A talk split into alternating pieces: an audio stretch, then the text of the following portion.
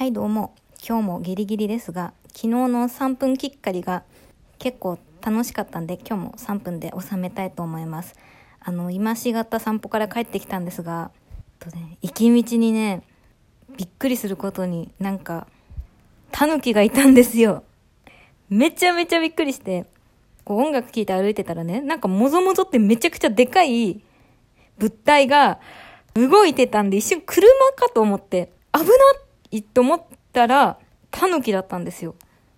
で、私、確かに田舎に住んでるんですが、こう、田舎の原風景みたいな、あの、田んぼ、山みたいな、川みたいな感じではなくですね、あの、いわゆるこう、中途半端田舎なんですよ。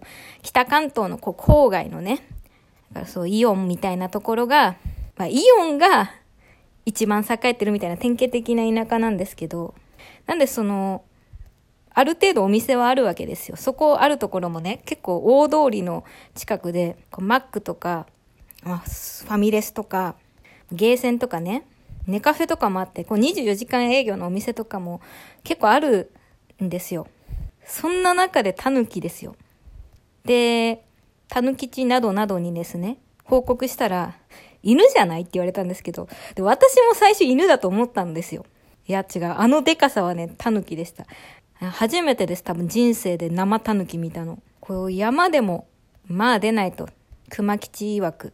私さ、今熊吉って言った？タヌ吉って言ってた？まあどっちでもいいか。うんうん。熊吉ちゃんの家は、実家は結構、私より田舎のようなんですが、まあ、そこでもなかなか出ないよって言ってて、私もね、まさかこんな中途半端な田舎にタヌキが出るなんて、ただどっから来たのかなっていうのがすごい疑問ですね。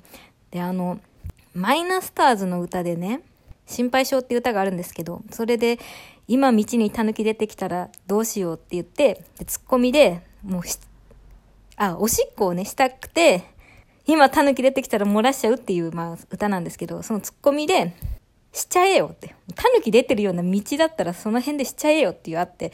なんで私も狸が出るような道っていうのはね、そういうおしっこができるような道だと思ってたんですが、あの辺で立ちションをしていたら多分捕まります。ということで、タヌキを見た話でした。3分どころか結構短かったな。いいや。バイバーイ。まあ、カップラーメンだったらちょっと早茹でですね。